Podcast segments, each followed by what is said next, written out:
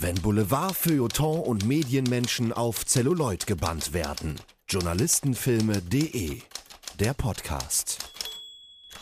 Hi und hallo zu einer neuen Episode von Journalistenfilme.de, der Podcast. Ja, ich freue mich ja wirklich über jeden tollen Gast, den ich hier in diesem Format begrüßen darf.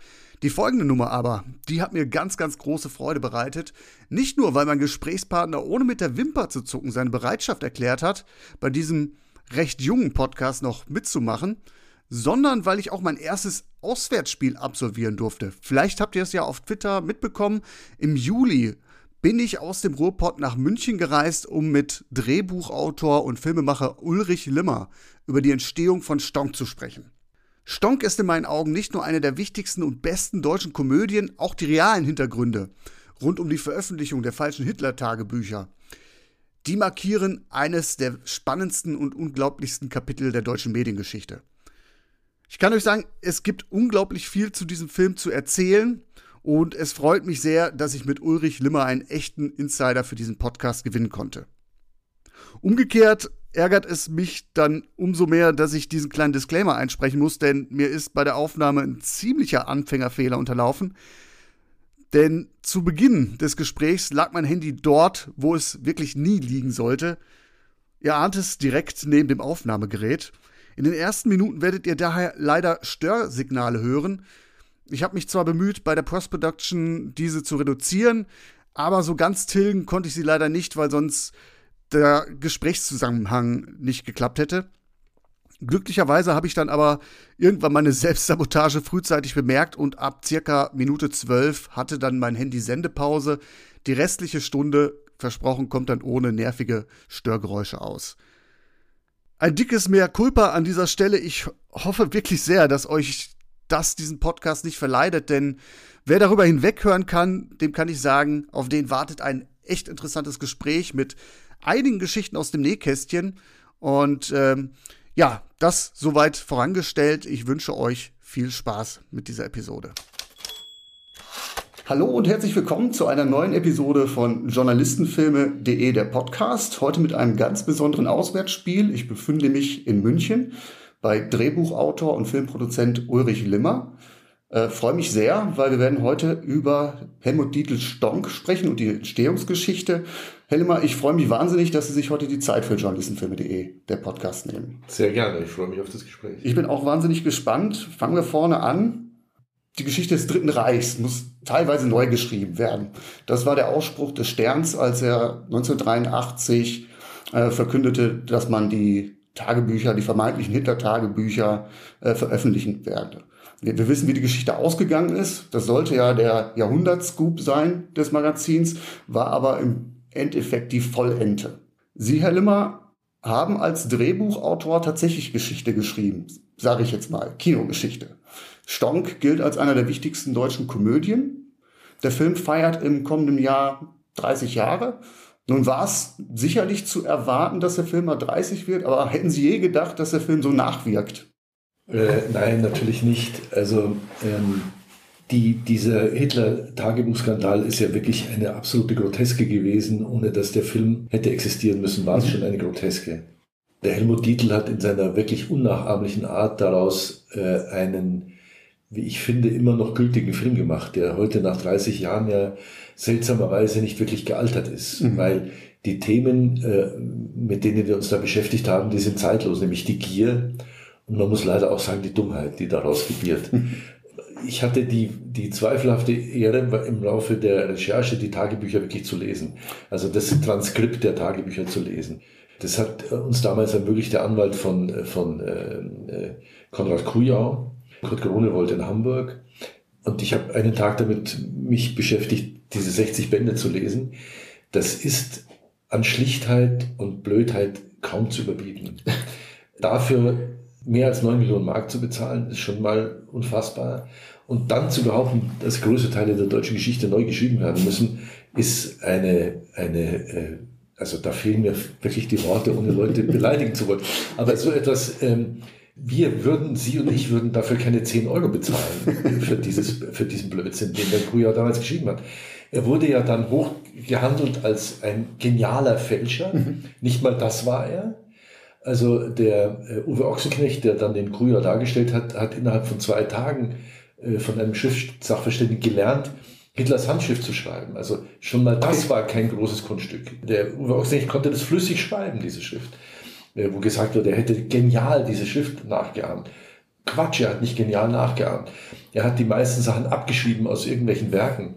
Wenn Sie die Sequenz lesen, Mussolini besucht Hitler in München, dann sehen Sie, dass er den großen Diktator angeschaut hat ja. und das eigentlich abgeschrieben hat, was da passiert. Also absoluter Dilettantismus.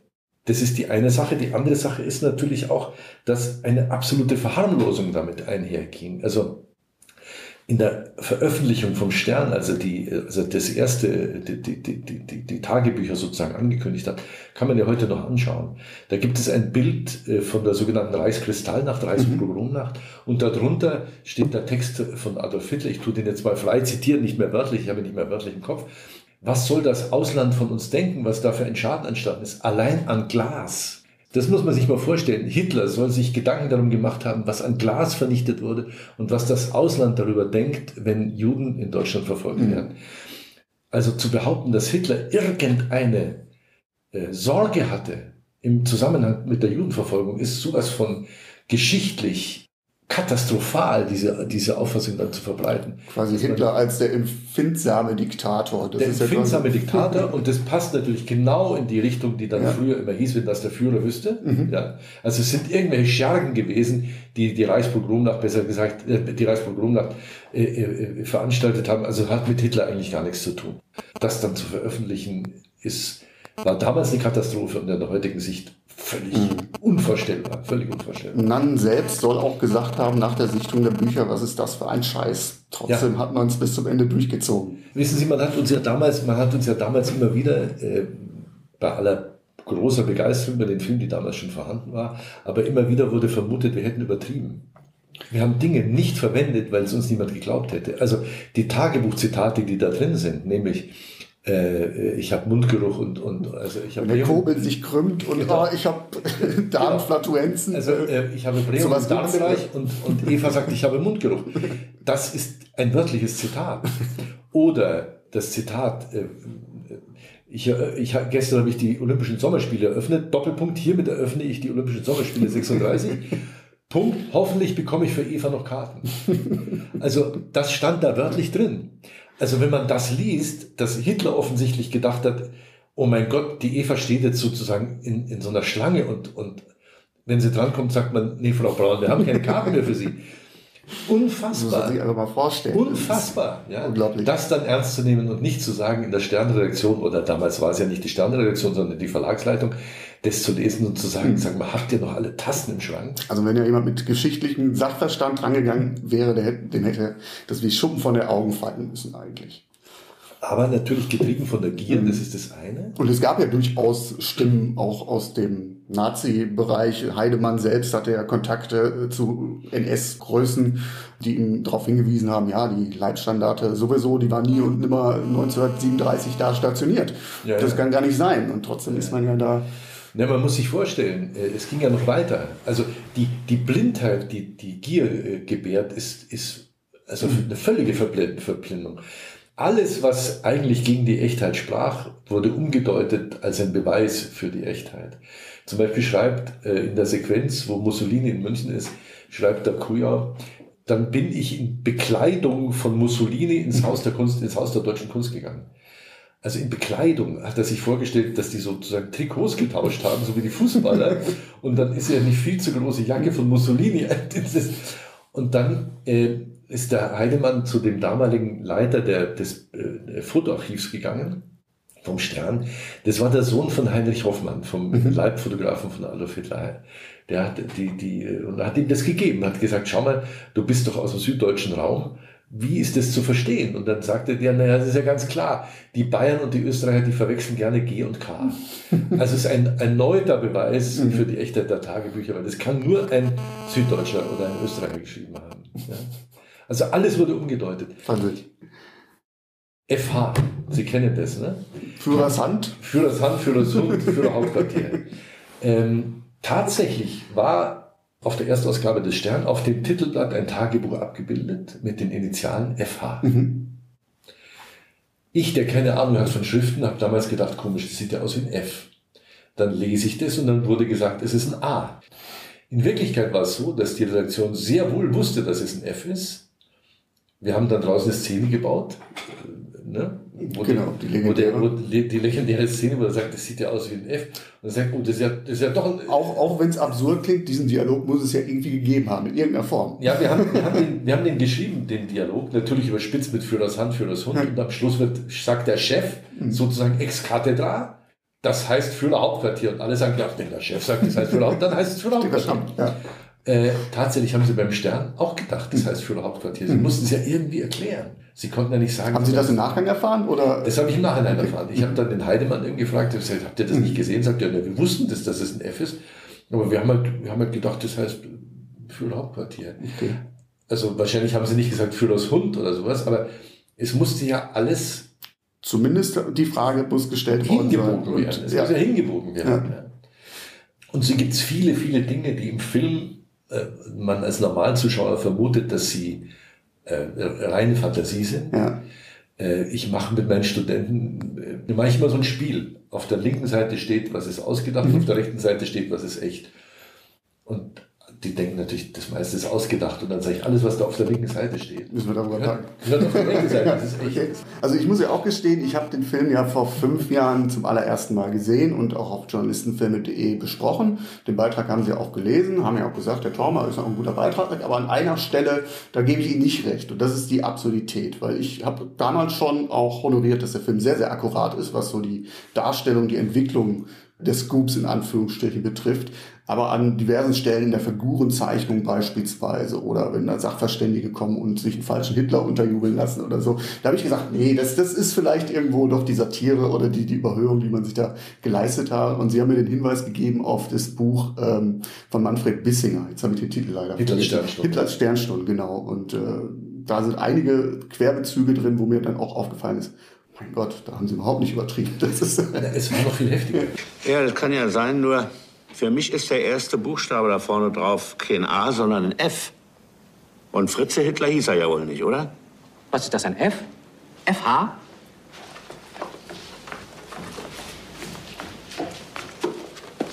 Ah, ist doch kein F. Ich meine, ist ganz eindeutig im äh, F. Äh, FH.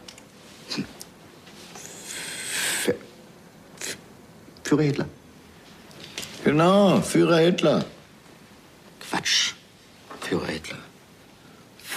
Fahne hoch vielleicht, Uwe. Quatsch, Fahne hoch.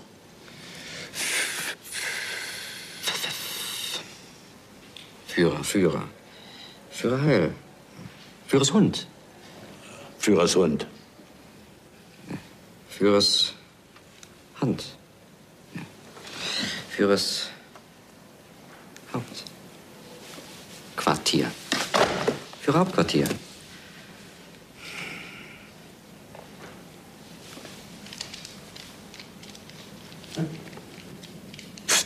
Führers Hauptquartier. Der Skandal 1983, äh, ich habe im Interview gelesen von Herrn Dietl, der sagte, sie wären ungefähr um Jahr 88 auf, den, auf ihn zugegangen mit der Geschichte. Wann und wo sind Sie eigentlich von dieser Geschichte erfasst worden und wann wussten Sie, daraus mache ich was? Also ich habe damals äh, angefangen bei der Bavaria als Produzent und Dramaturg und auch Autor für, für Fernsehserien und dann 83 natürlich, wie, wir alle, diesen, diesen Sterntitel gesehen und gelesen. Und ich war mir intuitiv, ich will jetzt nicht da mein heldenhaft oder so, ich war mir sicher, das kann nicht sein. Also das ist einfach zu blödsinnig, das kann nicht sein. Ja. Ich habe mich schon immer sehr stark mit der Geschichte des Nationalsozialismus auseinandergesetzt. Hat sich halt auch ganz schnell ergeben, dass das, dass das alles Blödsinn ist.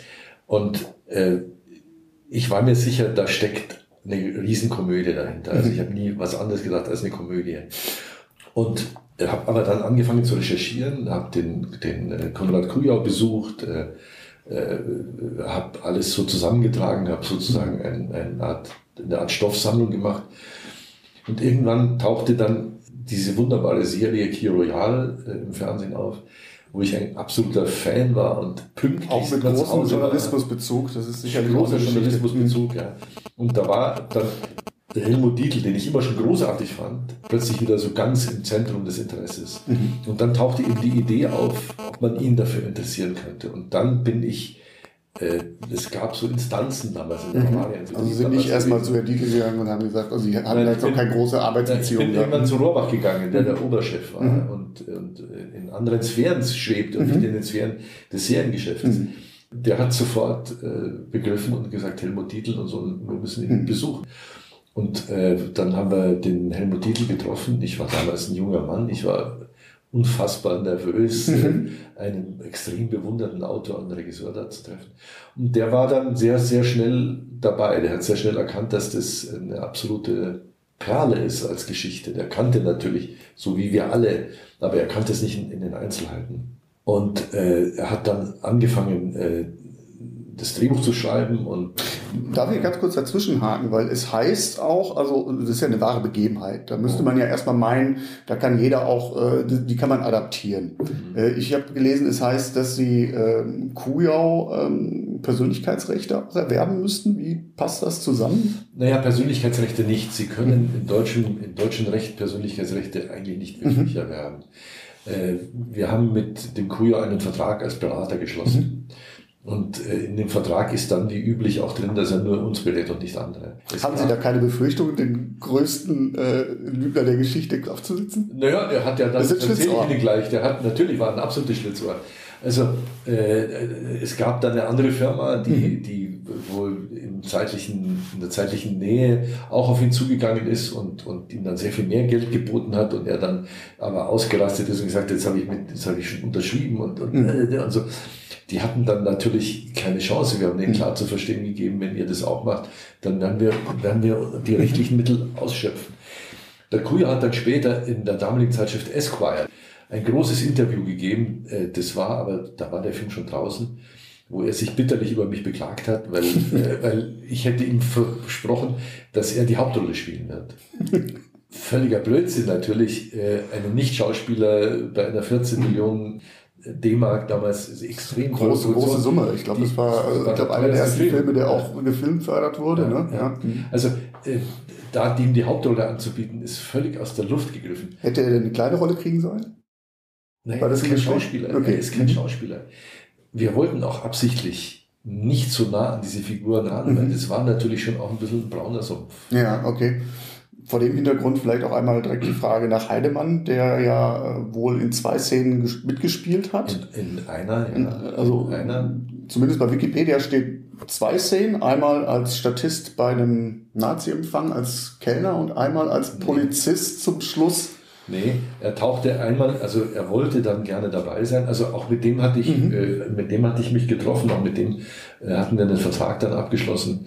Ich habe den ganzen Tag mit dem Heidemann verbracht, was äh, interessant war, ja. Ähm, seine ganze Wohnung ist, ohne jetzt da indiskret sein zu wollen, aber So ein Riesenarchiv, ne? hat, das ist ein Riesenarchiv. Ja. Er hat wirklich jeden Tag dokumentiert, äh, als würde allein schon die Dokumentation die Echtheit seiner Recherche äh, beweisen. Mhm. Ja? Also jede Fahrkarte, jede, also jede, jede Essensquittung und so weiter. Also ich war da Mhm. und da und habe das und das gemacht.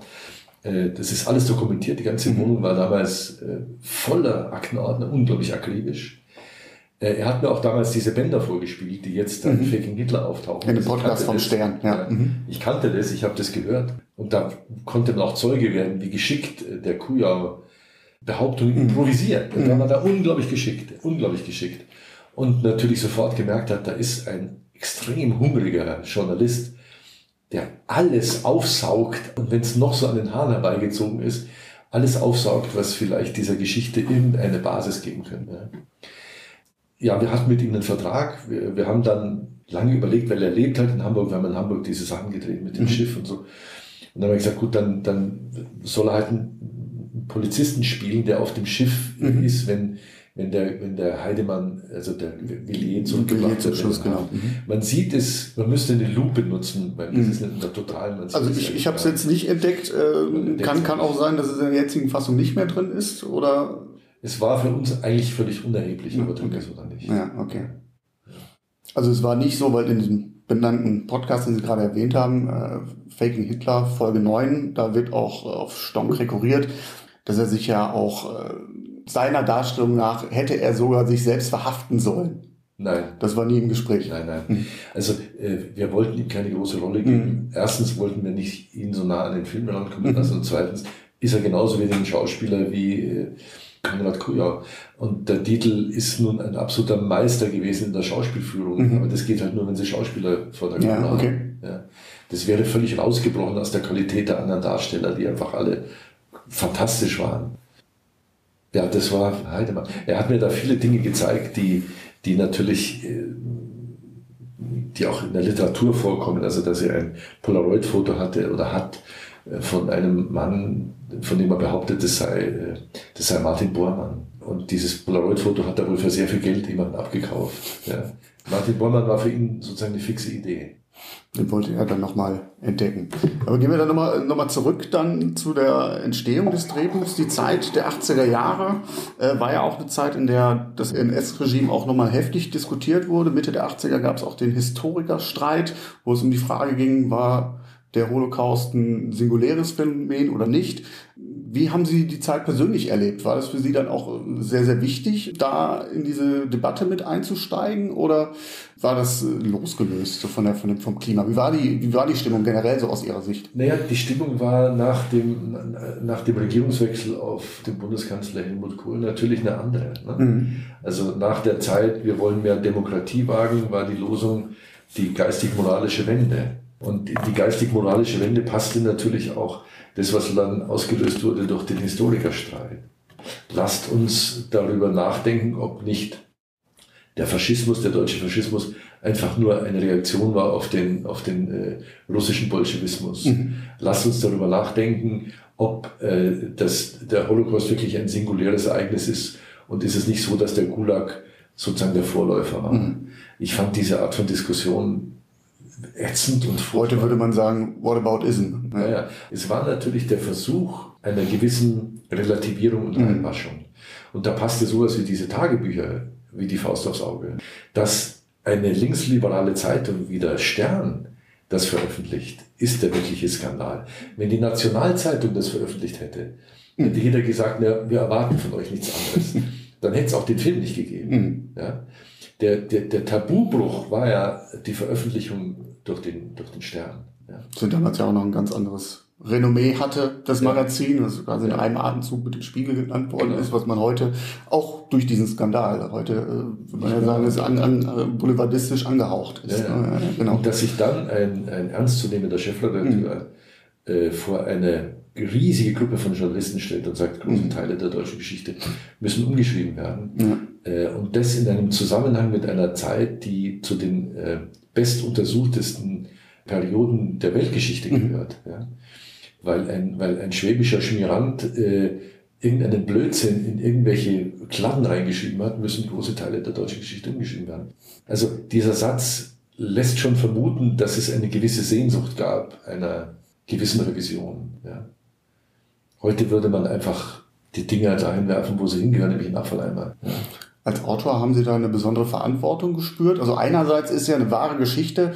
Wenn ich mir Journalistenfilme angucke, muss ich mal sagen, meine, meine Lieblingsjournalistenfilme sind wirklich die, die auf wahren Begebenheiten beruhen. Die besten Geschichten schreibt das echte Leben. Klar. So ist das. Aber ist, ist das vielleicht auch in dem Fall eine Bürde gewesen, weil es so ein übergroßes Thema ist? Äh, Sie waren ja auch, haben Sie ja gerade selbst gesagt, auch eine, äh, ich würde so sagen, in meinem Alter ungefähr, äh, Mitte, Mitte, Anfang 30. Ja, Hat Sie, hat Sie der Stoff verfolgt? Ja, ich glaube, der hat uns beide verfolgt. Ja. Mhm. Wir haben ja wirklich da lang gesessen. Also wir saßen ja wirklich zwei Jahre an verschiedenen Fassungen, weil es eine solche riesige Menge von, von Material gab. Also allein die Lügengeschichten, die der Heidemann erzählt hat, wie er an die Tagebücher kam, äh, waren eigentlich eine große Verführung, ob man das nicht zeigt. Das Ganze hat ja nur funktioniert, weil es den eisernen Vorhang noch gab. Weil man sagen konnte, auf der anderen Seite Das der war im Osten, Grenze, ja. da, da kommt sonst niemand hin, da liegen diese Bücher. Wir haben Verbindung zum zu, zur Stasi oder zum, zum Geheimapparat und Genau, so. genau. Können unsere Quellen nicht offenlegen. Wir können die Quellen nicht offenlegen, weil da sind Menschenleben gefährdet. Äh, Wir können da nicht einfach nur so rüberfahren und die Dinger dann holen. Heidemann hat erzählt, dass er in, in seinem Auto Richtung West-Berlin fährt, von Hamburg aus, und dann kommt neben ihm verabredungsgemäß ein Trabi, und dann tun sie beide die Fenster runter, und dann schmeißt der Heidemann Geld rüber, und der andere schmeißt die Tage wieder zurück. Wäre eine schöne Extraszene Wäre eine gewesen. schöne Szene gewesen. ähm, wir haben dieser Szene widerstanden, weil, weil sie nur aus der Erzählung vom Heidemann möglich gewesen wäre. Also dann hätten wir den Kopf von den Heidemann in seine Fantasie hineingehen müssen, weil das hat ja so nicht stattgefunden. Ja? Er ist nach Stuttgart gefahren und hat die Bücher sich übergeben lassen und hat ihm das Geld gegeben. Ja, im Flughafenbistro. Ja, zum Beispiel, zum Beispiel, so, ja. so profan war das, So ja. profan war das. ähm, aber natürlich war die, die, die, äh, die Legende, die er darum gebaut hat, ging nur, weil es, weil es diesen eisernen Vorhang gab. Mhm. Ja. Diese Reise nach Börnersdorf, die im Film vorkommt, die ist ja tatsächlich passiert. Dieses Flugzeug, äh, das Da gibt es ja auch abgestürzt ist, Fotos mit, mit Herrn Walde, Genau. Zeitgeschichte des die, die, die Gräber gab es wirklich, also der Major Gundelfinger. Waren Sie auch dort? Weil die Szene, die sah schon auch sehr, sehr authentisch aus im Film. Wir waren in einem anderen Ort in der Okay. DDR. Mhm. Aber die Kirche mit den Kreuzen und den Bäumen, das sah sehr, sehr akkurat Das ist aus. authentisch. Ja. Also man muss auch dazu sagen, das konnten wir nur in der damaligen DDR drehen. Mhm. Also der, der Mauerfall ist ja ein paar Jahre vorher passiert. Mhm. Ähm, und wir haben das in der DDR gedreht. So hätten wir in Westdeutschland nicht auf einem Friedhof drehen dürfen. Okay. Ähm, das Lustige war ja, wie wir geschrieben haben, und wir haben geschrieben, der kommt an die DDR-Grenze und fährt dann in die DDR und wir dachten immer, wie, wie, wie, wie stellen wir das her? Wir können nicht an der DDR-Grenze eine Drehgenehmigung bekommen. Völlig unmöglich. Also wir müssen, dann haben wir gesagt, das klären wir dann, wenn es soweit ist, weil das ist ja ganz aufwendig. Der Witz war dann, als wir, als wir gedreht haben, gab es die DDR-Grenzen nicht mehr. Ja. Also wir mussten schauen, dass wir eine noch existierende DDR-Grenze finden, wo wir das drehen dürfen. Ja, okay. Und äh, die Leute, die uns dort dann geholfen haben, waren die ehemaligen DDR-Grenzer, ja? die, denen man die Trauer über die nicht vorhandene DDR-Grenze ansehen konnte. Und wir mussten uns beeilen, dass vor Abriss dieser DDR-Grenze noch die Dreharbeiten möglich sind. So der Geschichte eingeholt, ja. Ja, die Geschichte hat uns eingeholt. Äh, Also diese Reise nach Börnersdorf, die gab es tatsächlich, dieses Dossier über Börnersdorf, dieses abgestürzte Flugzeug, in dem diese Metallkisten äh, ge- gelegen sind, äh, die dann verschwunden sind. Flugzeug gab es wirklich, das ist authentisch. Das war mit einer der Ankerpunkte für den Gerhard Heidemann, um zu sagen, wenn diese Kisten, denen hat man etwas anvertraut, diese Kisten, da waren diese Tagebücher drin. Es sind ja auch Zitate überliefert von Hitler, der wohl völlig aufgelöst war darüber, dass die Maschine abgeschmiert ist, Genau. weil da wichtige Unterlagen drin waren. Genau. Und das ist ja dann die, der Ankerpunkt, wo der Kujau blitzschnell geschaltet hat und gesagt, okay, da steige ich mit ein. Also Er Kujau wusste erst durch Heidemann von dieser Geschichte. Genau. Er wusste nichts von dem, von, von dem Flugzeug. Der Heidemann war so ungeschickt im, im, im Telefonat, dass ich gehört habe. Quasi mit der, mit er- der Tür hat, die hat ihm das Haus fällt, ja. Und er hat gesagt, kann es sein, dass diese Tagebücher, in, und dann hörte sich das der Heidemann, äh, der Kuja an und hat dann etwas ganz Raffiniertes getan, was ich selber gehört habe auf dem, auf dem Band und wo man dann merkt, wie schnell der war in seinen Lügen und hat gesagt, dann fragen Sie doch mal, Sie kennen doch offensichtlich die Sekretärin von Hitler, fragen Sie doch mal, ob da Pelze drin waren in den Kisten. Und dann hat der Heidemann sofort die Sekretärin angerufen und hat gesagt, sagen Sie, haben Sie da Ihre, Ihre Pelze ausfliegen lassen? Dann sagte die, ja. Äh, bevor der Russe kommt, bringe ich die Pelze in Sicherheit.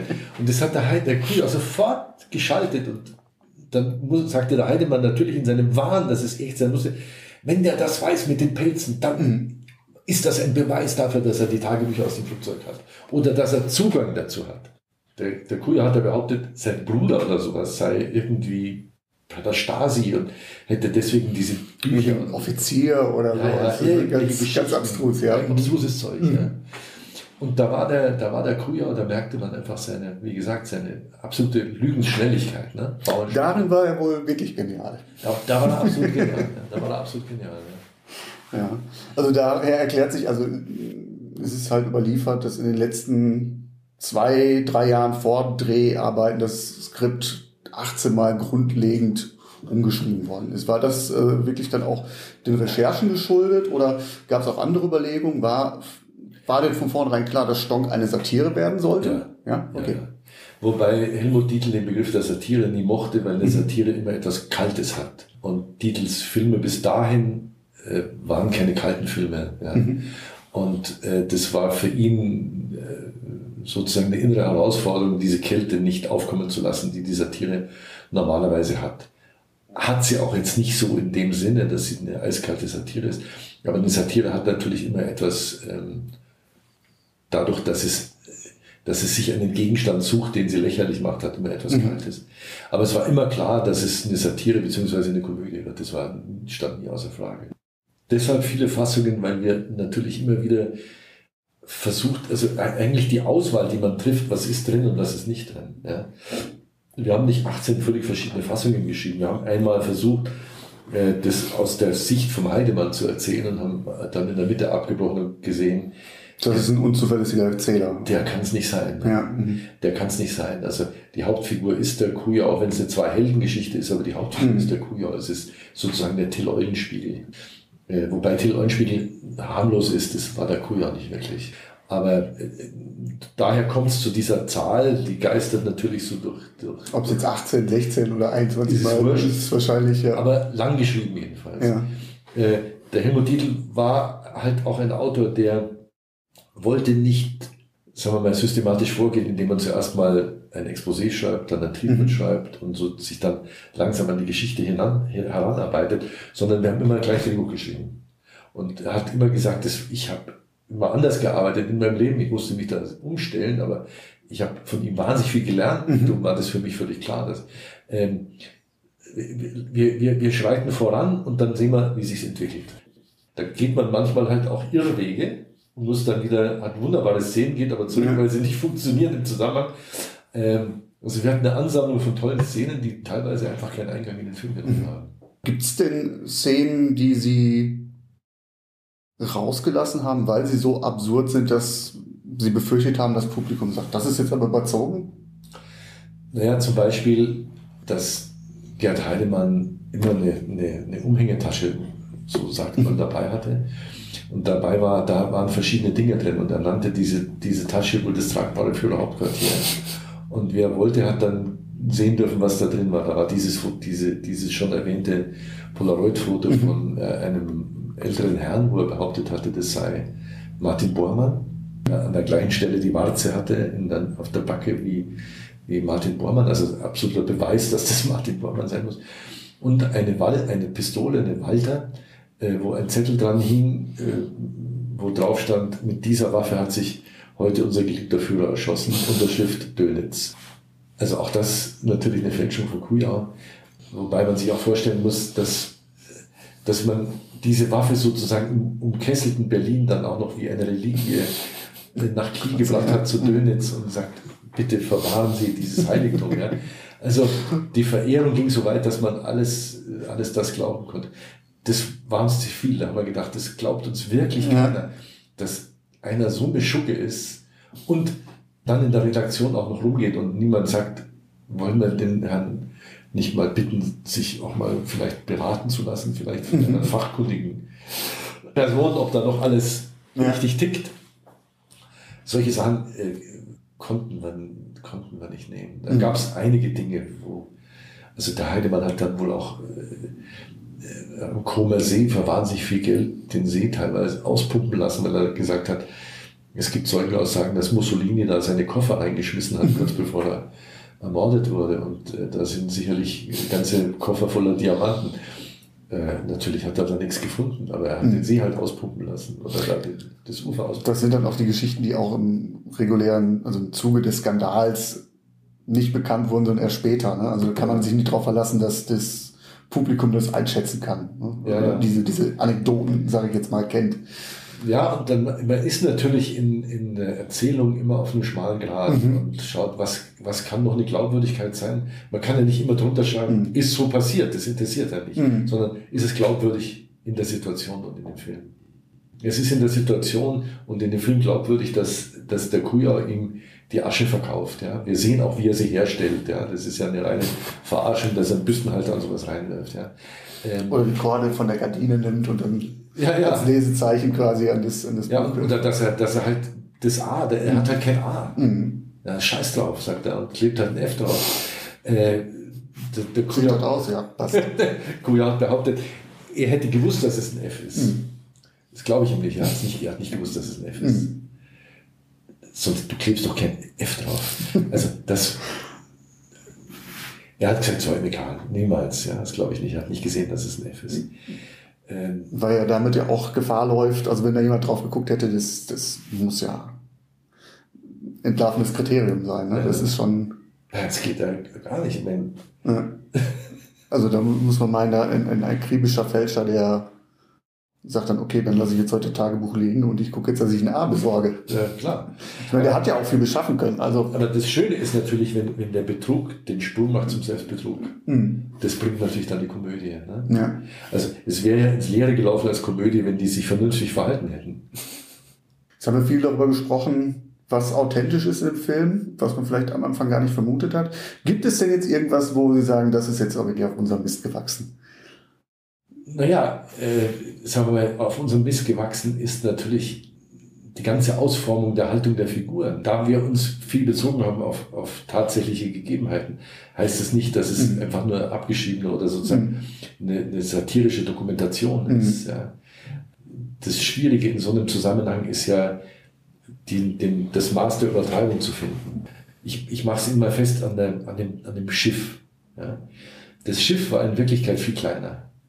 Das Schiff war, äh, kann man heute noch sehen. Kleine Sportjacht oder so, wie ich Ja, es war, ja, also, also sagen wir mal, äh, wenn Sie es auf dem Chiemsee sehen würden, würden, Sie, würden Sie sehen, das ist das größte Schiff auf dem Chiemsee, also außer den Passagierdampfern. Ja. Ja. Aber es war, es war nicht so groß wie das Schiff, das wir verwendet haben. Mhm. Warum? Damit hätte man ja schon fast in den Krieg ziehen können, so groß ist. Ja, das war ein ehemaliges Minensuchboot. Ja, okay. Ah, okay. Mhm. Äh, Deswegen sieht es auch so toll aus. Ja. Das, äh, das Minensuchboote müssen, was ich auch nicht wusste, da darf nichts aus Metall sein. Ja? Okay.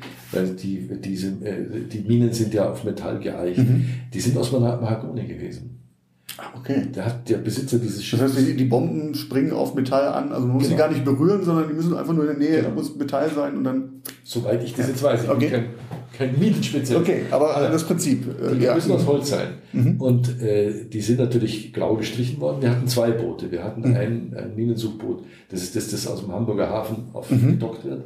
Das ist sozusagen eine ausgeschlachtete Ruine. Also Wo dann nachher der Motor eingebaut wird und Genau, das. Mhm. genau. Und dann gab es aber dieses Boot, das gehörte einem Komponisten, äh, Musikverleger, dessen Namen ich gar nicht mehr weiß, der hatte sich dieses Boot gekauft und hat es völlig renovieren lassen, abschleifen lassen. Und darunter, unter dieser grauen Lackierung, kommt dieser wunderbare Mahagoni-Look raus. Es sah wirklich großartig aus. Das Ding ist leider mittlerweile ausgebrannt und untergegangen irgendwo im Okay. Mittelmeer oder so. Ähm, Ist dann auch im äh, Privatbesitz geblieben oder? das ist verblieben? Privatbesitz Ja. geblieben. Also das hat jetzt mit unserem Film gar nichts zu tun. Mhm. Wir haben lange, lange gesucht, was können wir für ein Boot verwenden. Mhm. Und es war klar, wir brauchen ein Boot, das, wenn wir das zum ersten Mal sehen und das an dem Haken von dem Kran hoch, dass wir wissen, der Besitzer dieses Bootes hat ein wirkliches Problem. Weil ihm gehört dieses scheiß Boot. Ja?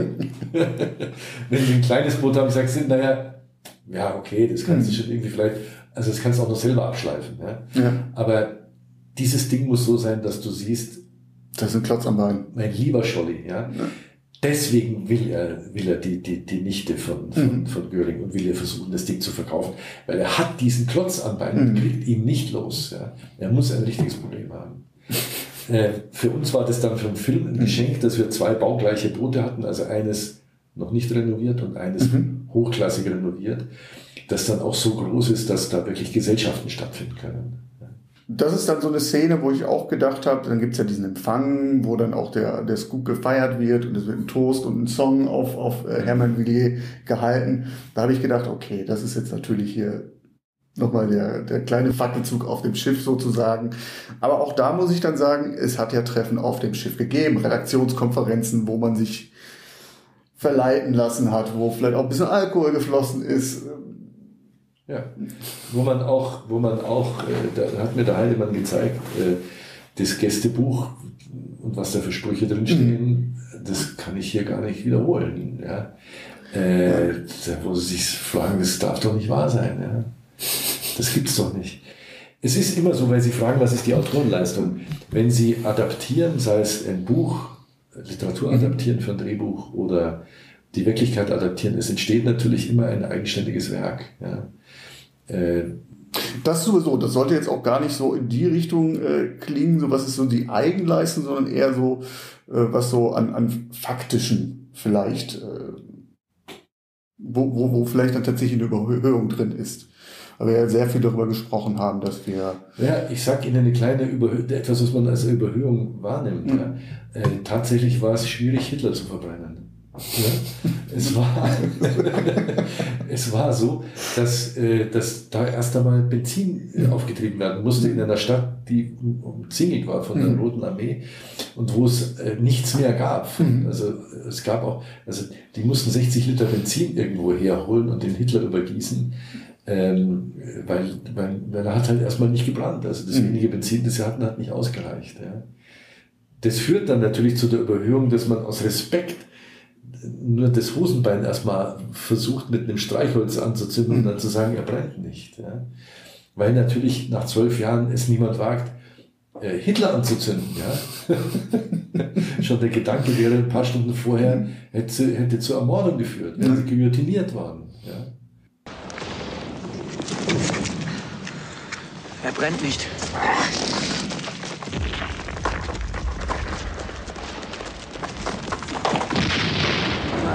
Du gehorsamst.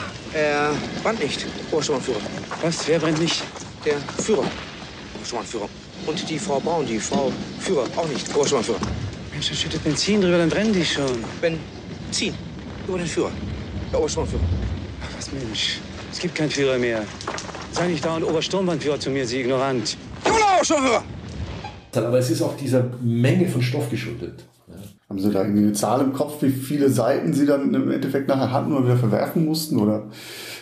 Das kann ich schwer sagen. Das ist wirklich eine Anzahl von Szenen, mhm. äh, die, die, die keinen Eingang gefunden haben. Wie gesagt, aus der Fülle des verrückten Materials, das mhm. wir hatten, wir hatten auch die, wir hatten auch die Akten des Prozesses. Mhm. Sie haben mir im Vorgespräch auch gesagt, Sie haben besser recherchiert als der Stern selbst. Ja, das ist jetzt natürlich hochgegriffen. das ist jetzt hochgegriffen.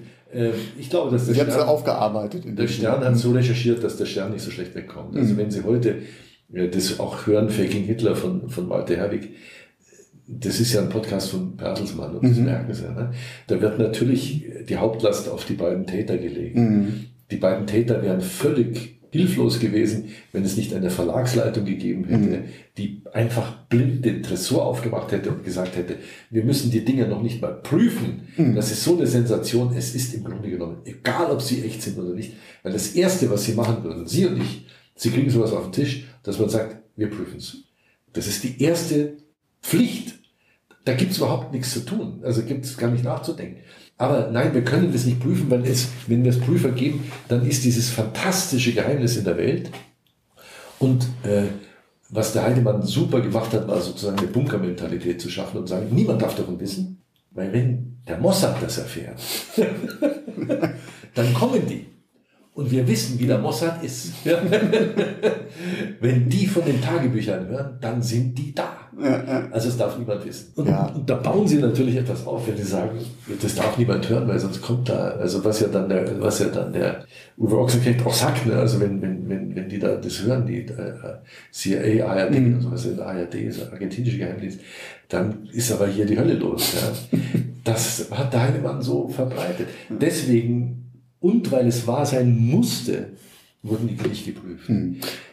Es ist eine, ein ganz wichtiger Moment, glaube ich, in der, in der Sache, der, dass die Leitung der ganzen, ich nenne es jetzt mal Operation Tagebücher, nicht von der Chefredaktion, also nicht von Journalisten gemacht wurde, sondern mhm. von der Verlagsleitung. Ja, der ist ein halbes Jahr später eigentlich äh, an Bord gewesen. Mhm. Genau. Und die Verlagsleitung im Grunde genommen das war sehr geschickt von, von Heidemann und Walde mhm. zu sagen, wir machen das über die Verlagsleitung, weil die Verlagsleitung eigentlich der Meinung war, diese Chefredakteure sind nicht wirklich fähig. Die waren noch relativ frisch gerade, hatten noch nicht das Standing. Ja. Es gab generell auch eine Diskrepanz, die natürlich auch irgendwo natürlich ist zwischen Verlegern und, und Redakteuren, die natürlich unterschiedliche Interessen wahren müssen. Und äh, das hat er gut ausgenutzt. Das hat er ausgenutzt und hat der Verlagsleitung äh, das Gefühl mhm. gegeben, ich wende mich an euch, weil ihr wisst, was ein, ein, also was, was ein Scoop ist. Ja. Mhm. Die anderen da unten, die sind so Reichsbedenkenträger, sage ich jetzt mal, mhm. in der Terminologie der Nazis. Äh, Aber du, lieber Verlagsleiter, und natürlich der Verlagsleiter dann als äh, Unfehlbarer sozusagen, als Ja. Ex-Cathedra, beschließt, dass diese Tagebücher echt sind. Ja, und dann, also auch sehr schön nachzulesen im Buch von Bissinger, wer dann nach und nach reinkommt, dann haben wir eine Verlegerseite, auch ein junger Kerl, Anfang 30, der gerade anfängt, Karriere zu machen, der mit reingezogen wird und hört, da sind schon Millionen geflossen und auf einmal ist er in der Position, das Geld zu freigegeben und ja, jetzt haben wir schon 5 Millionen ausgegeben. Ich bin gerade neu. Wie komme ich jetzt dazu zu sagen, okay, die nächsten 1,4 gibt's nicht? Ja, Es dann ist kann ich halt doch nicht sagen, mein Vorgänger, der Idiot, hat 5 Millionen zum Fenster rausgeschmissen. Ja, Genau. Äh, klar, das sind dann solche Me- Mechanismen, die dann einfach so, äh, wie, wie so Befehlsgänge, ja, die dann so funktionieren, wo Mhm. Ja. man sich natürlich wundert, dass Leute, die extrem hoch bezahlt werden, äh, noch solche Mechanismen mit sich rumtragen und nicht sagen, schlimm genug, dass wir 5 Millionen verloren haben, aber lass uns nicht noch weitere 4 Millionen verlieren. Ja? Ja, der Stern-Podcast ist in einer Hinsicht ja schon auch bigott, würde ich es mal nennen, weil ich habe noch eine Doku gesehen, die von Anfang 2010 ist oder so, wo dann noch der damalige Chefredakteur äh, interviewt wird, der sagt, wir holen die Dinger nie mehr aus dem Tresor. Das ist für uns Geschichte, wir haben es aufgearbeitet, da bleiben sie, das ist ein Menetekel oder ein Mahnmal Ja. für uns alle. Ja. Und wenn man diesen Podcast dann hört und dann ist auch Werbung zwischengeschaltet und Heidemann, der Haudegen-Reporter, wir haben noch Bonusmaterial in unserem Exklusivzugang, ne, äh, schließen ein Abo ab und so, da merkt man schon natürlich, da ist schon wieder, ja, dieser Hitler-Cells, ne? Hitler selbst, ja. Und äh, äh, warum bleiben diese Tagebücher im, im Tresor? Weil, wie gesagt, ich habe sie gelesen. Wenn man sie liest, kommt man aus dem Staunen, ja, aus, der, aus dem Staunen, um es mal vorsichtig zu sagen, nicht mehr raus. Es ist eine Ansammlung von dummem Zeug. Hm. Stelle ich mal eine ketzerische Frage. Ketzerisch, weil ich den Film ja sehr schätze und froh bin, dass es ihn gibt. Aber der Film hat ja auch 14 Millionen, die Summe ist ja gerade schon gefallen, äh, gekostet. D-Mark seinerzeit noch. Ist der Film so vielleicht auch sein eigener Zirkelschluss? Äh, Hitlers Held, wenn man äh, unter der Maßgabe drauf guckt. Ja, natürlich. Ja. Es ist, also, sagen wir mal so, wenn, wenn es den Stern-Skandal nicht gegeben hätte und wir hätten uns hingesetzt und gesagt, lasst uns doch mal annehmen, dass eine in Deutschland hochrenommierte Zeitung auf einen, auf einen dilettantischen Fälschereienfilm Mhm. da 9 Millionen Mark investiert, lasst uns doch mal diese Geschichte erzählen, dann hätte jeder gesagt, seid ihr bekloppt? Oder vielleicht, Das äh, wenn Zeit die, die, die. Geschichte der vermeintlich nur gefälschten Tagebücher von Bismarck, da hätten sie wahrscheinlich Ja. auch keinen Film rausgemacht, Nee, oder? natürlich nicht. Nein, da wäre es auch nicht so ein Skandal Ja. gewesen. Das ist natürlich, es hat natürlich, äh, äh, der Film hat deswegen auch so ein großes äh, Aufsehen erregt, weil wir natürlich ein Tabu gebrochen haben. Äh, Es wurde ja auch im Vorfeld immer gesagt von vielen Journalisten, die, die, die dann da waren, das hat ja hohes Interesse natürlich hervorgerufen, äh, ihr macht eine Komödie über Hitler. Und wir haben immer gesagt, wir machen keine Komödie über Hitler, wir machen eine Komödie über Leute, die die deutsche Geschichte umschreiben wollen. Und wir machen eine Komödie über Leute, denen es extrem äh, willkommen zu sein scheint, dass die deutsche Geschichte in großen Teilen umgeschrieben werden muss. Wenn das nicht passiert wäre, klar, hätten wir es nicht machen können. Wie gesagt, wenn es die Deutsche Nationalzeitung veröffentlicht hätte, hätten wir es auch nicht machen können, weil es kein Tabubruch. Es ist natürlich, der Wahnsinn ist passiert aufgrund dieses Tabubruchs. Auch der Wahnsinn für den Stern ist passiert aufgrund eines Tabubruchs.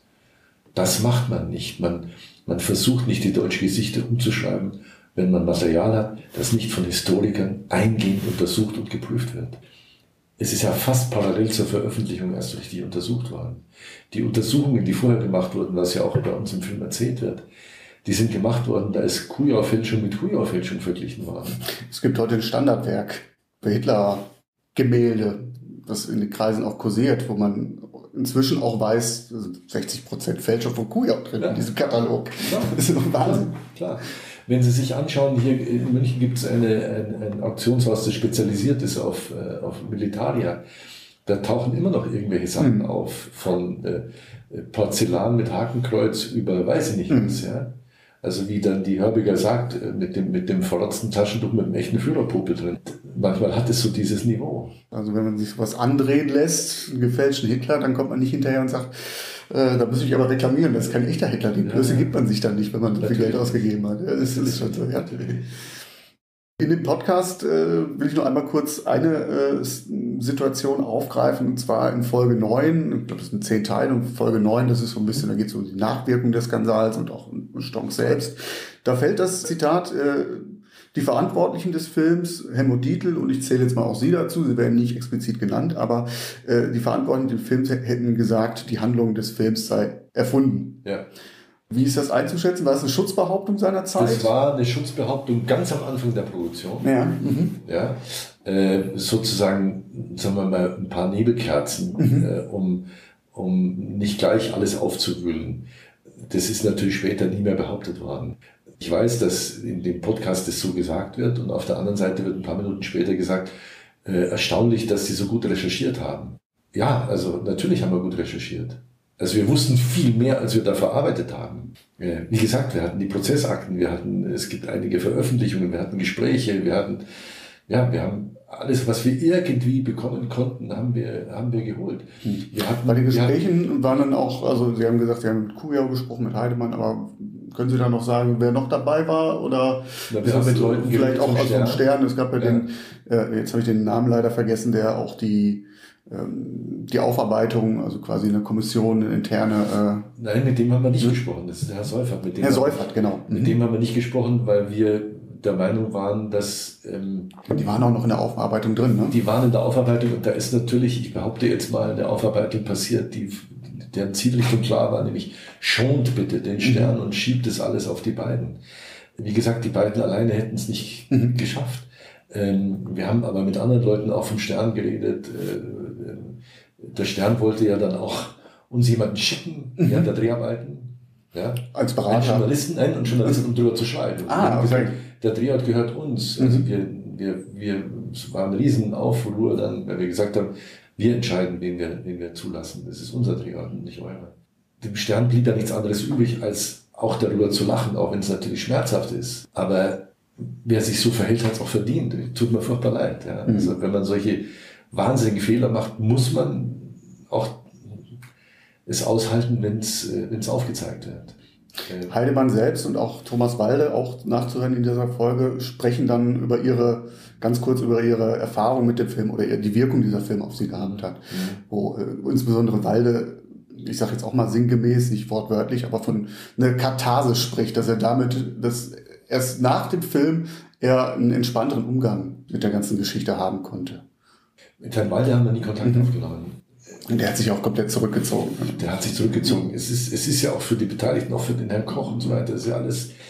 Wenn die heute das ungeschehen machen könnten, dann würden sie es ungeschehen machen. Das war der, der, der, sagen wir, der Wendepunkt von vielen Leuten in ihrem Leben. Als Journalisten hast du da einfach einen Makel.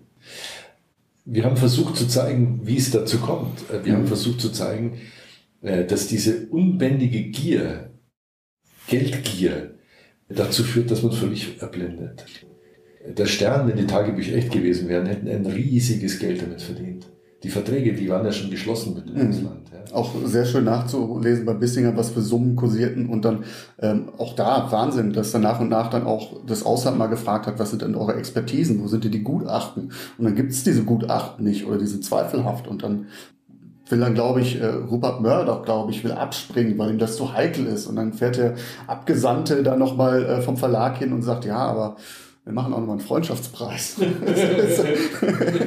wir haben kein Gutachten, aber dafür geben wir es euch nochmal günstiger. Das ist ja, Das ist alles, ja, das ist, es ist extrem verantwortungslos. Extrem verantwortungslos. So kann man nicht arbeiten. So kann man vor allen Dingen nicht mit so einem, mit so einem Thema arbeiten. Ja. Sie haben gesagt, Sie hatten den Kontakt mit dem Stern, beziehungsweise Stern wollte jemanden vorbeischicken. Gab es denn auch ähm, juristische äh, Sollbruchstellen? Gab es da die Andeutung oder gab es rechtliche äh, Zwistigkeiten im Zuge der Produktion oder haben die sich... Äh, Es gab eine rechtliche Zwistigkeit, die erzähle ich Ihnen gleich, die ging ja auch durch die Presse. Es gab sicherlich Telefonate von Leuten von Bertelsmann mit Günter Rohrbach, aber der Günter Rohrbach ist ein, ein aufrechter Kämpfer, der lässt sich doch sowas nicht erschüttern. Ja? Also der hat das sofort abgebügelt und gesagt, wir machen den Film.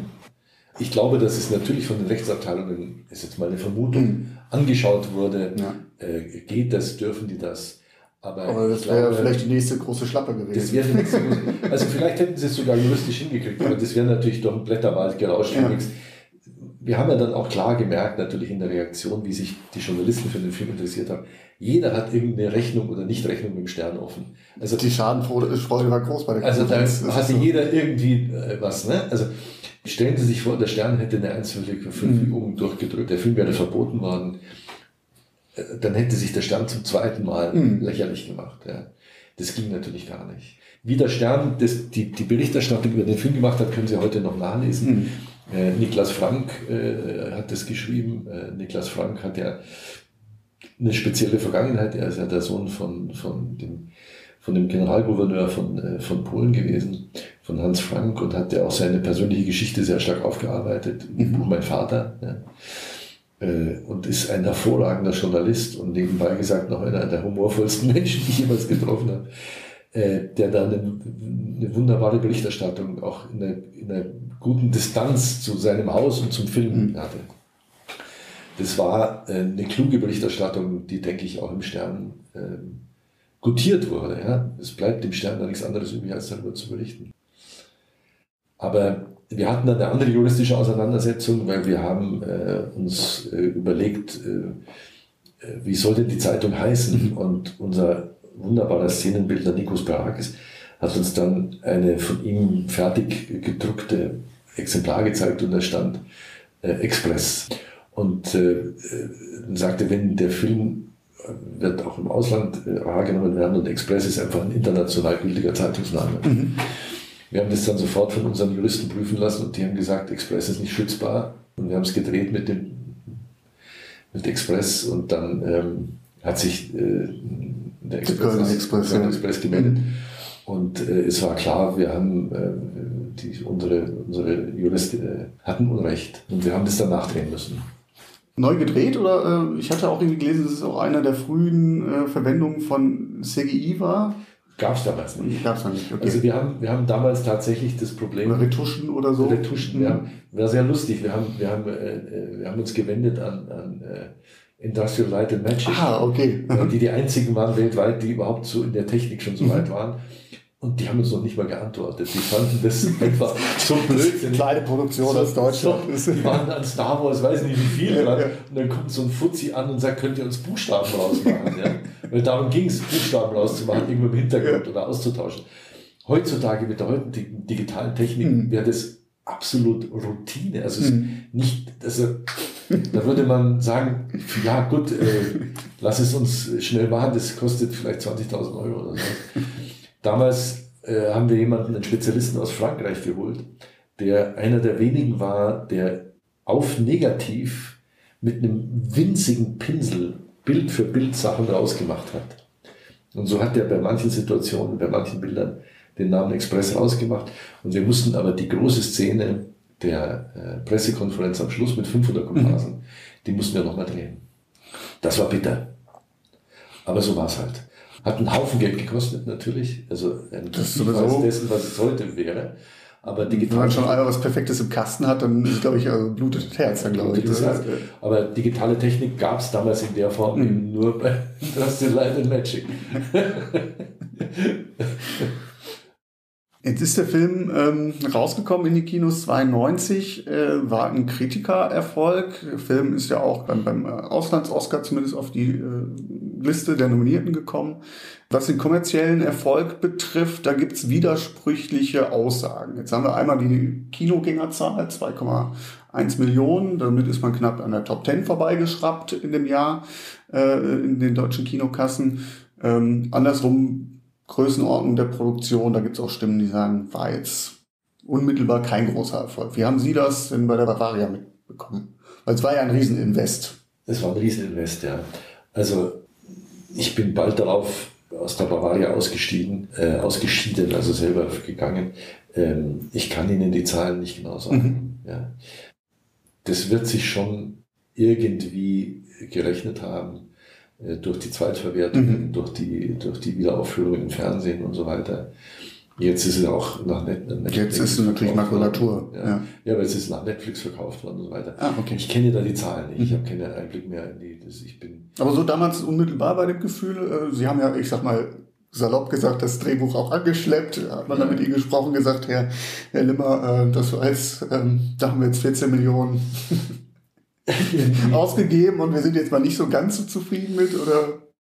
Naja, wir haben, wir haben, äh, wir haben einige Preise geholt, was ja, ja auch dann Referenzmittel Mhm, bedeutet okay. und muss man ja alles äh, ineinander rechnen. Ja. Äh, Ich habe die Zahlen vom Videoverkauf nicht, Mhm, die weiß ich mhm. nicht. Ja, ja ich, kann da nicht wirklich was, Mhm. was Klares dazu sagen. Ja. Okay. Die Redaktion selbst, die Sie so mitbekommen haben, gab es da noch, also auch Rückmeldung vom Stern selbst, wir haben ja gerade Herrn Frank gesprochen.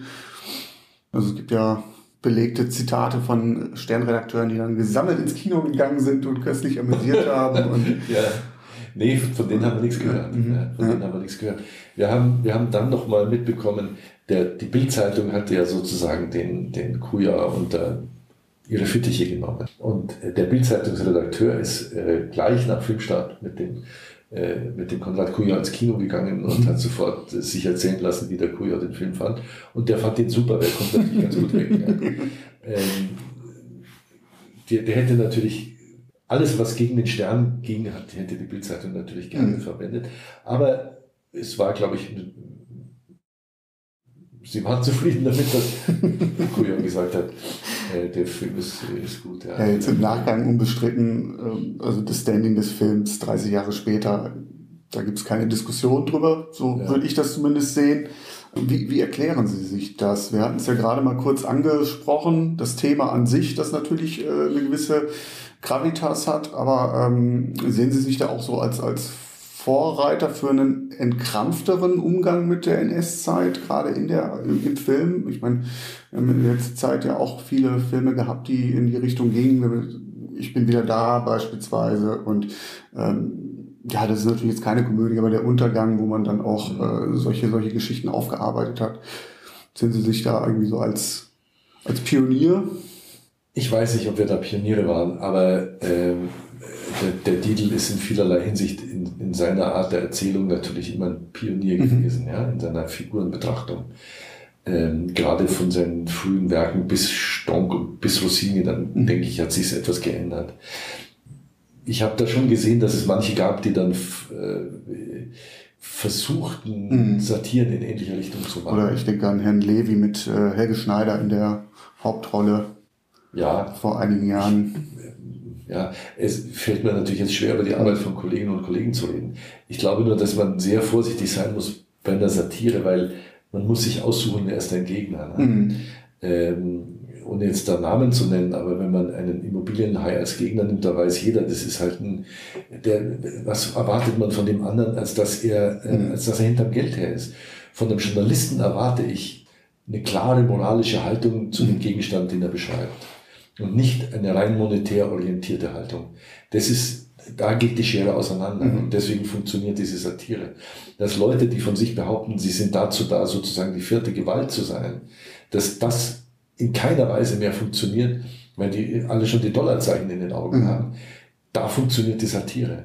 Wenn ein Immobilienmakler, äh, wenn dem vorgeworfen wird, dass er um Geld, dass es sich um Geld dreht, kann man nur sagen, um was denn sonst? ja. Ist, ist dessen großes Ziel, Wohnraum zu schaffen? Nein, der will Geld scheffeln. Ja. Insofern muss man ganz genau aufpassen, wer ist mein, sozusagen mein Objekt. In der Hinsicht sticht Stonk natürlich auch hervor, weil die Beispiele, die ich jetzt gerade in den Raum geworfen habe, das waren Filme oder Satire über Hitler. Ja, das ist ja genau. Stonk ja nicht. Genau. Ja. Das ist Stonk in keiner Weise. Ja. Also die Journalisten, die, die Ich glaube, ja doch, natürlich in der Eingangsszene, da haben wir ihn natürlich einmal. Ja, ja, aber in der Eingangsszene geht es um was anderes. Mhm. Das, Der Mythos, der aufgebaut wird. der Mythos, der aufgebaut wird Ja. und der sich nicht verbrennen lässt. Mhm. Äh, also da wird gesagt, Hitler, der Führer brennt nicht. ja, und am Schluss heißt es, der Führer lebt. Das ist genau die Botschaft. Ja. Also äh, er lebt weiter. Er lebt weiter und es wird weiter mit ihm umgegangen und er wird weiter, äh, wird versucht werden, ihn irgendwie ähm, zu vermenschlichen, was man dann, dem Untergang vorgeworfen Mhm. hat, was ich nicht nachvollziehen kann. Was war er denn anderes als ein Mensch? Es wäre so einfach, wenn wir sagen würden, Hitler war ein Dämon, der das Volk verführt hat gegen seinen Willen. Ja. Äh, Die Deutschen sind ein Opfer von Adolf Hitler. Nein, sie haben ihn gewollt, genauso wie Mhm. die Österreicher ihn gewollt haben. Sie haben ihn gewollt. Äh, und er war ein Mensch und er, es kann sein, dass er die Eva Braun küsst. Das mindert Mhm. nichts an seinem unfassbaren Verbrechen. Es zeigt ja gerade, dass das Böse in dem Menschlichen auch schlummert. Ja, und das, kein- das kein- ist ja das, worauf wir aufpassen müssen. kein Wir Teufel. müssen nicht auf die Dämonen aufpassen, Mhm, weil die gibt ja. es nicht. Wir müssen auf die Menschen aufpassen. Ja. Ja, und das ist, finde ich, zu kurz gegriffen zu sagen, man darf Hitler nicht als Menschen zeigen. Wie, wie Reich Ranitzky, Gott hab ihn selig, sagt, was war er denn sonst? War er ein weißer Elefant? naja, ja. Und äh, das ist zu kurz gegriffen, denke ich, wenn man sagt, man, man darf, wie im Untergang, man darf ihn nicht als Menschen zeigen. Es ist das Erschreckende, dass er ein Mensch ist. Sie haben gerade auch mit den äh, gesagt, dass Sie mit den Studenten, mit Ihren Studenten auch den Film gucken. Wie nehmen die denn den Film wahr? Können die mit diesem Hitler-Hype noch was anfangen? Also ich kann mich erinnern, als Jugendlicher, da habe ich die, wenn ich die Bildzeitung gesehen habe, da war hinten auf der letzten Seite alle zwei Tage irgendwie, weiß ich nicht, Hitlers Flugscheiben oder was auch immer. Ne? Ich habe so das, von meinem persönlichen Empfinden hat sich das äh, äh, relativiert. Ähm, aber wie können, können die Studenten, die ja zu dem Zeitpunkt nicht gelebt haben, mit der Tragweite des Skandals was anfangen? Ja, habe ich schon das Gefühl. Also Ja. die, äh, die amüsieren sich tatsächlich. Ja. Für die ist natürlich der Hitler-Tagebuchskandal nicht existent. Mhm. Ja. Also manche von denen wundern sich, wenn ich sage, das ist tatsächlich so gewesen. Echt? ja, die waren da noch gar nicht geboren. Ähm, wenn ich denen dann so den Stern zeige und so, da fallen denen die Augen raus. Mhm. Ja. Ähm, aber tatsächlich, trotzdem sie nicht wissen, dass es auf, dem historischen, äh, auf historischen Tatsachen basiert, nehmen sie den Film als Komödie wahr. Weil natürlich das Verhalten der, der Personen auch ohne dieses Wissen komödiantisch funktioniert. Also die Szene, wenn, der, wenn, wenn die da vorlesen und rumstopseln, äh, wie heißt es denn wirklich? Sie denken sich, das sind irgendwelche große Sensationen und am Schluss ist es nur Darmblähung und Mundgeruch. Und dann sagen sie, oh, das ist doch die Sensation. Das funktioniert auch ohne dieses Vorwissen. Ja, okay. Ja? Also die Lächerlichkeit funktioniert auch ohne das Mhm. Vorwissen. Das heißt, also die Relevanz des Films ist auch gegeben. Ich, ich sehe den Film ja auch eigentlich mehr als aus der journalistischen Perspektive und das journalistische Versagen in dieser Ja, ja. Geschichte. Das ist ja mein Ansatz, den ich da betrachte. Also Klar, von daher klar. glaube ich, und das Thema, um vielleicht mal so in die Zukunft zu blicken, gar nicht so weit. 2021, Ende diesen Jahres, RTL will die Causa nochmal verfilmen, auch mit einem anderen Spin und wahrscheinlich auch nicht so komödiantisch, äh, aber äh, es scheint ja das Thema immer noch zu ziehen. Ne? Ich bin total gespannt drauf. Ich meine, das sind großartige Schauspieler. Ja. Mhm. Also Ble- bleibt Wolf bei als. Kuria, ja. ja. Ja, ist super, natürlich. Also großartig, ganz großartige Schauspieler. Ich bin da total gespannt drauf. Ja, ich auch, absolut, ja.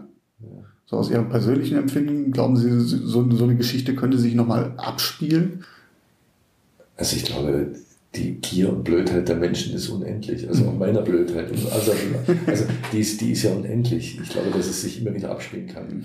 Wenn der richtige, richtige Honigtopf kommt, denke ich auch. Ja. Wir uns ja auch, wenn man sich vielleicht mal über Sensationsberichterstattung unterhält und auch immer, wenn wir, wenn wir große Tragödien haben, die Bildzeitung beispielsweise, WhatsApp-Verläufe von Kindern veröffentlicht, dann haben wir erstmal ein riesengroßes Buhai. Aber die nächste, die nächste Sau kommt auf jeden Fall, glaube ich auch. Naja, es, äh, das ist ja auch schon natürlich das Wesen des Journalismus im weitesten Sinne, dass es um Sensationen gehen muss. Ja. Die Leute wollen ja auch beschissen werden. Ja. Also das ist ja, das ist ja sagenhaft. Ja. Äh, nein, das wird es wieder geben. Natürlich, da, da hat der Helmut Dietl völlig recht gehabt, das war ein absolutes Geschenk sozusagen, Mhm. weil da Dinge zusammengekommen sind, die einfach nicht zusammenpassen. Also Adolf Hitler zu verharmlosen unter Stern, ja, wie gibt's denn sowas? Ja? Wie kann das denn sein? Wie kann das sein? Aber natürlich in einer Zeit, in der gesagt wurde, es muss eine geistig-moralische Wende geben. Es, muss, es muss eine andere Betrachtung der Welt geben.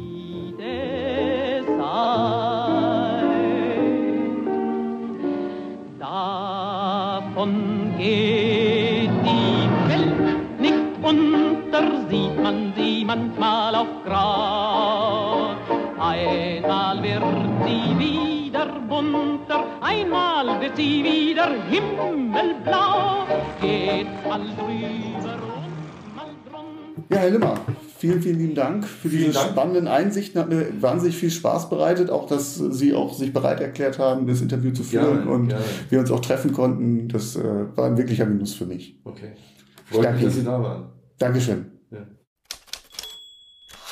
Ja, nach diesem tollen Gespräch habe ich mich dann direkt in den englischen Garten verzogen, die Aufnahme direkt gesichtet gehört und mich über die Störsignale geärgert, war dann aber Gott sei Dank froh, dass sich das dann irgendwann erledigt hatte und konnte dann von meinen geistigen Ohren hören, wie ich es bearbeiten konnte. Insgesamt war es echt ein schöner Trip, war auch noch nie in München. Ich habe das auch nochmal mit einem Sightseeing-Trip verbunden. Vielen Dank nochmal an Ulrich Limmer, der mich dann auch empfangen hat. Hat mir wirklich große Freude bereitet.